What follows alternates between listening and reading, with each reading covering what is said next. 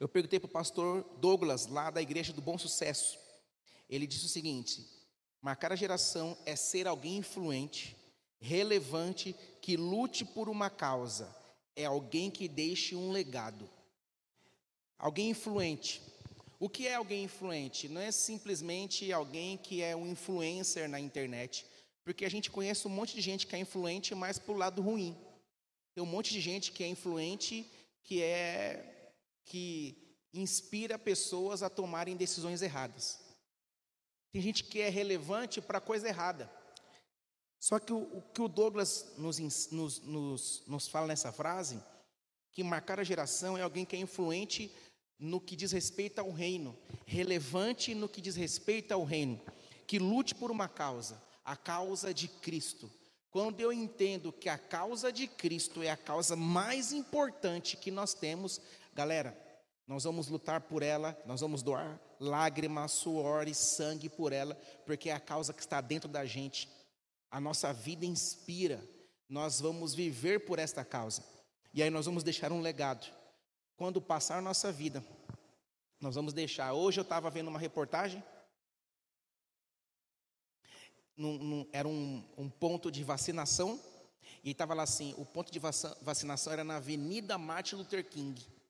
Por que, que, por que, que tem esta avenida? Por que, que no Tatuapé tem uma escola chamada Colégio Martin Luther King?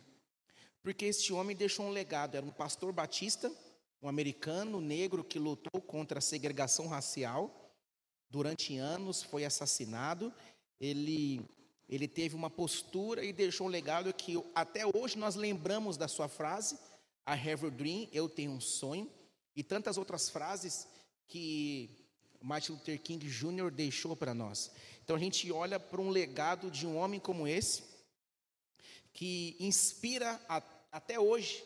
E se nós fôssemos lembrar, né, eu estava falando com o Renato antes de a gente poder desenhar esse encontro, de alguns homens que passaram, né, eu tenho, eu tenho escutado um podcast do Gustavo Rosanelli, até recomendo você escutar.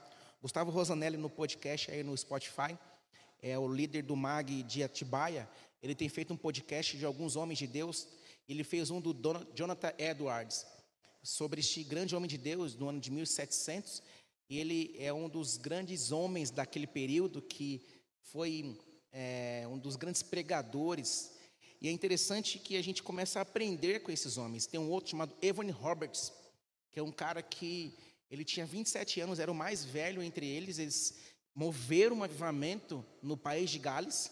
Era um grupo, se não me engano, de 12 jovens é, que manifestaram uma mudança absurda no país de Gales, a ponto de que a, a, história diz que quando esses jovens chegaram no país de Gales, eles eram tão cheios do Espírito Santo que quando eles pisaram nessa cidade, os bares fechavam, as casas de prostituição fechavam, os motéis fechavam somente porque eles pisavam na cidade por conta da glória de Deus que eles carregavam.